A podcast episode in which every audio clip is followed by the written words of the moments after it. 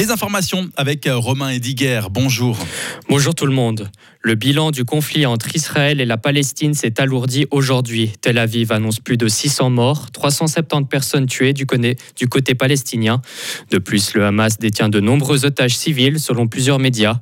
Des citoyens américains font partie des personnes enlevées par des combattants du Hamas, a annoncé l'ambassadeur israélien aux États-Unis.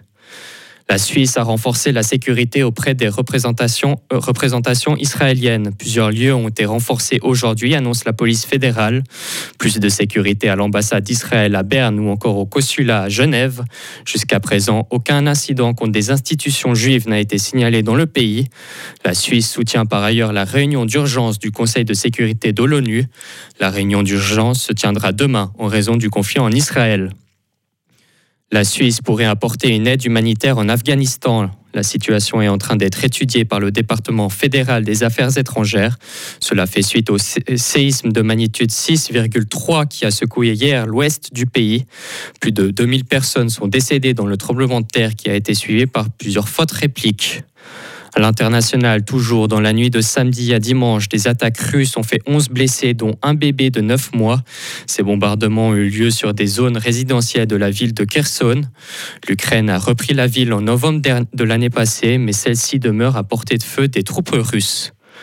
En Égypte, un policier a tué deux touristes israéliens et un Égyptien Annonce faite par un média local. Aujourd'hui à Alexandrie, le policier a tiré sur un groupe de touristes avec son arme personnelle. Un tir à l'aveuglette, toujours selon le média local. Le policier a été arrêté. L'été perdure en Suisse. C'est en tout cas ce que montrent les températures d'aujourd'hui. 25 degrés ont été enregistrés dans certaines régions de notre pays, ce qui est nettement plus élevé que la moyenne à cette période de l'année. Des records ont été battus en Suisse au début du mois. 27 degrés a notamment été enregistré à Lucerne le 3 octobre.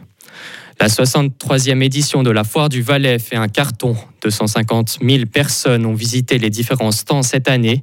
Un record d'affluence félicite les organisateurs. C'est près de 6% de plus que l'année passée. Déployée sur 50 000 mètres carrés, la manifestation accueille des expositions, des animations et des espaces de vente. Parmi les 420 exposants, 95% ont déclaré vouloir revenir pour la prochaine édition. Retrouvez toute l'info sur frappe et frappe.ch.